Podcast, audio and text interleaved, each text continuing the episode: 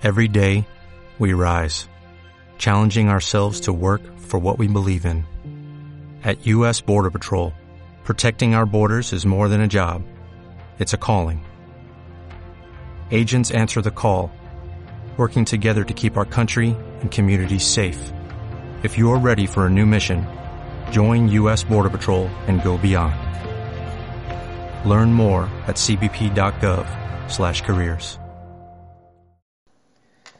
Buenos días, hoy vamos a ver otro capítulo, hoy vamos a ver el modo semiautomático con prioridad a la velocidad. Esto se representa en el dial o en la ruleta de la cámara con una letra S mayúscula. Entonces, este modo que nosotros elegimos la velocidad de apertura, el tiempo que está el objetivo abierto y la cámara adapta todos los demás valores que están relacionados para que la luz de la fotografía salga bien. Entonces, eh, ¿para qué usaremos este modo de apertura de, prioridad a la velocidad? Eh, para hacer unos determinados efectos, como por ejemplo congelar la imagen de algo que está en movimiento. Si queremos congelar eh, el agua cuando cae por una cascada o queremos hacer una foto de alguien haciendo deporte y queremos que quede la foto congelada, esto lo veréis en las, fotos de revistas deportivas o de periódicos de partidos de fútbol y tal, que salen fotos en los que el jugador está totalmente congelado, eh, pues eh, lo que tenemos que utilizar es este modo de apertura de prioridad a la velocidad. Para que nos quede la imagen congelada, lo que tenemos que hacer es poner una velocidad de exposición lo más rápida posible, o sea, que el objetivo esté abierto el menor tiempo posible.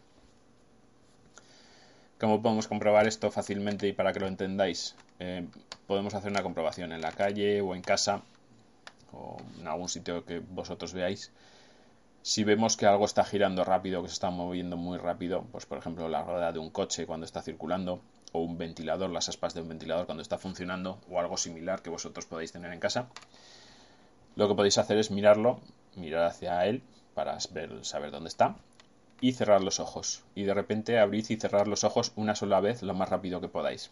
Veréis cómo ese ventilador en movimiento, al abrir y cerrar el ojo lo más rápido que podamos, eh, se queda como la imagen congelada. La imagen que se queda grabada en nuestra retina es una imagen fija, porque la hemos visto un tiempo tan pequeño que no hemos visto ese movimiento que tiene, hemos visto simplemente que está parada. Pues en la cámara pasa algo parecido. Si abrimos el objetivo el tiempo lo más rápido posible y está el objetivo el menos tiempo abierto posible, lo que hace que hace que la imagen que le llega a la cámara es como si fuera una imagen fija. Entonces, eh, las cámaras tienen la posibilidad de abrir y cerrar el objetivo muy, muy rápido. Las cámaras llegan a una velocidad de 1 partido por, por 1000 o incluso 1 partido por 2000. Quiere decir que el tiempo que está abierto el objetivo es un segundo dividido en 2000 partes. Una parte de esas es lo que tarda el objetivo en abrir y cerrar. Si dividimos un segundo en 2000 partes. Eh, que eso prácticamente es la mitad de un milisegundo. Entonces, para congelar un objeto que se está moviendo, que queremos hacer una foto, pues ponemos una velocidad alta, que es menos tiempo el objetivo abierto, que pues pondremos dependiendo de lo rápido que se mueva ese objeto, no es lo mismo una persona paseando que queremos que quede congelada, un deportista corriendo, o un ventilador, o una rueda de un coche de Fórmula 1 cuando pasa por la recta de meta, etcétera, etcétera. Entonces, si queremos congelar el, el objeto, tenemos que ir probando y poner la velocidad lo más alta posible.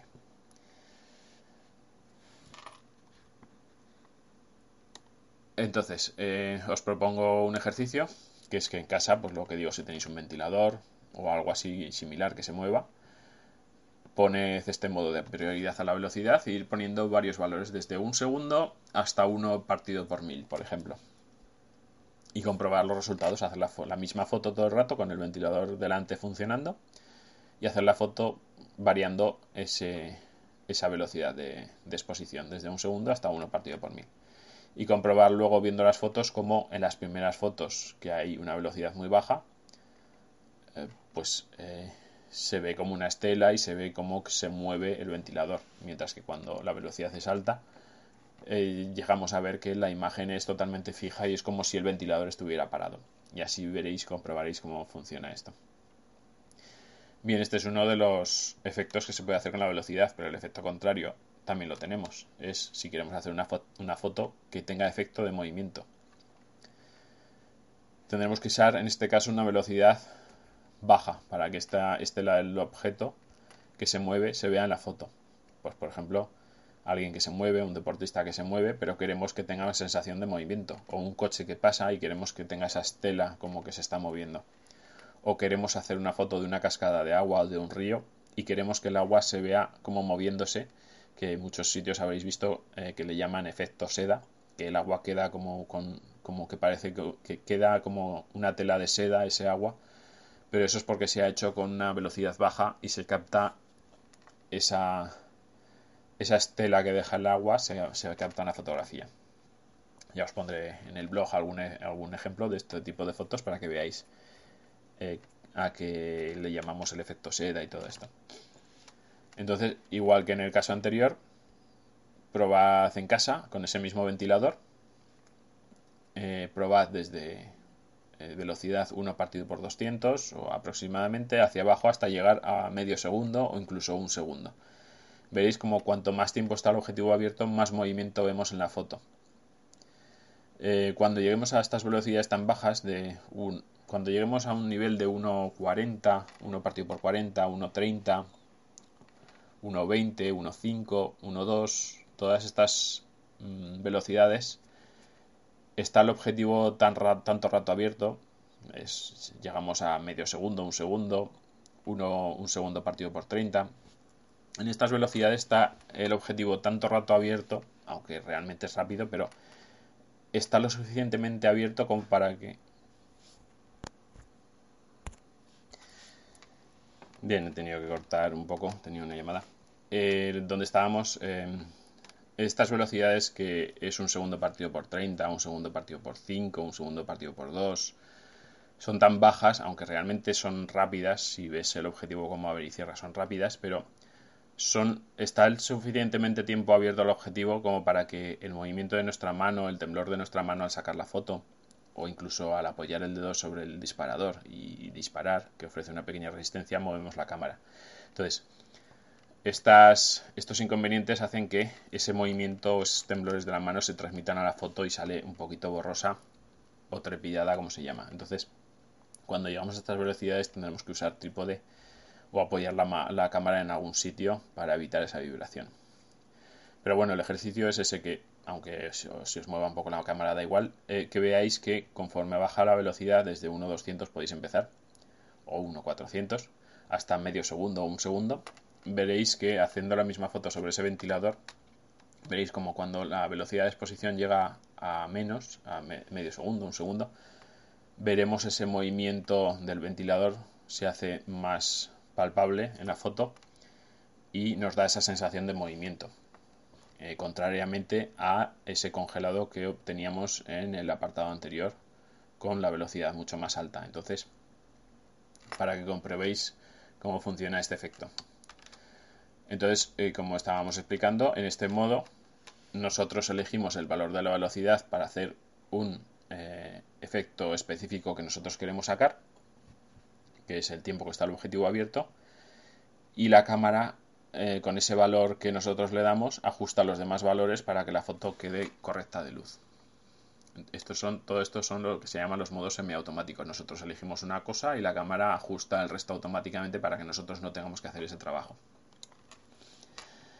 Entonces, en estos casos anteriores que hemos explicado, eh, en los de apertura y en los de velocidad, para crear un efecto determinado a veces necesitamos cerrar mucho el objetivo o dejarlo muy poco tiempo abierto para crear un efecto específico. Si además tenemos poca luz, es posible que la cámara no tenga una posibilidad física, eh, no pueda, con, con el resto de opciones que le quedan, no pueda compensar esos valores para que la luz sea correcta. Entonces, eh, nosotros hemos elegido un valor de una determinada cosa para hacer un efecto determinado y la cámara no puede compensar para que entre más luz con las demás variables o las demás opciones.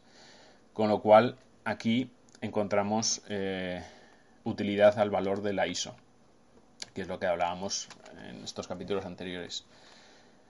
Para sacar ese efecto y que tengamos la luz correcta en la foto, y si la cámara no puede hacer nada para subir más la luz, pues tendremos que amplificar un poco más la luz que le llega al sensor con el ISO. Como hablábamos en cámaras compactas y las más de gama baja, pues subir el ISO significa que empieza a haber ruido y vamos a tener muy poco margen de subida, hasta 200, 400, 800. Pero en las cámaras un poco más avanzadas, reflex o mejores, pues eh, podremos subirlo bastante más y tendremos mucho más margen. Entonces podremos subir mucho más esa amplificación de luz, con lo cual la cámara ya podrá ajustar los demás valores para que la foto quede correcta y nos salga bien. Entonces hasta aquí es lo que hemos visto. Eh, las opciones que hay, los efectos eh, más básicos o típicos que se pueden producir manejando estos tres tipos de valores o opciones. El próximo día ya eh, veremos los modos manuales, que, ya es para cuando se dominen estos modos, pues entrar a empezar a, ver los modos manuales, el modo totalmente manual, cómo se tiene que utilizar, y ya veremos alguna cosa más. Hasta aquí lo dejamos por hoy y eh, como sabéis en el blog podéis ver ejemplos de todo esto que os voy contando para que lo vayáis poniendo en práctica. ¿Te preocupas por tu familia? Entonces, ¿por qué darles solo huevos ordinarios cuando pueden disfrutar de lo mejor? Eggland's Best, los únicos huevos con ese delicioso sabor fresco de granja, además de la mejor nutrición, como 6 veces más vitamina D, 10 veces más vitamina E y 25% menos de grasa saturada que los huevos regulares, además de muchos otros nutrientes importantes. Así que, dales los mejores huevos. Eggland's Best, mejor sabor, mejor nutrición, mejores huevos.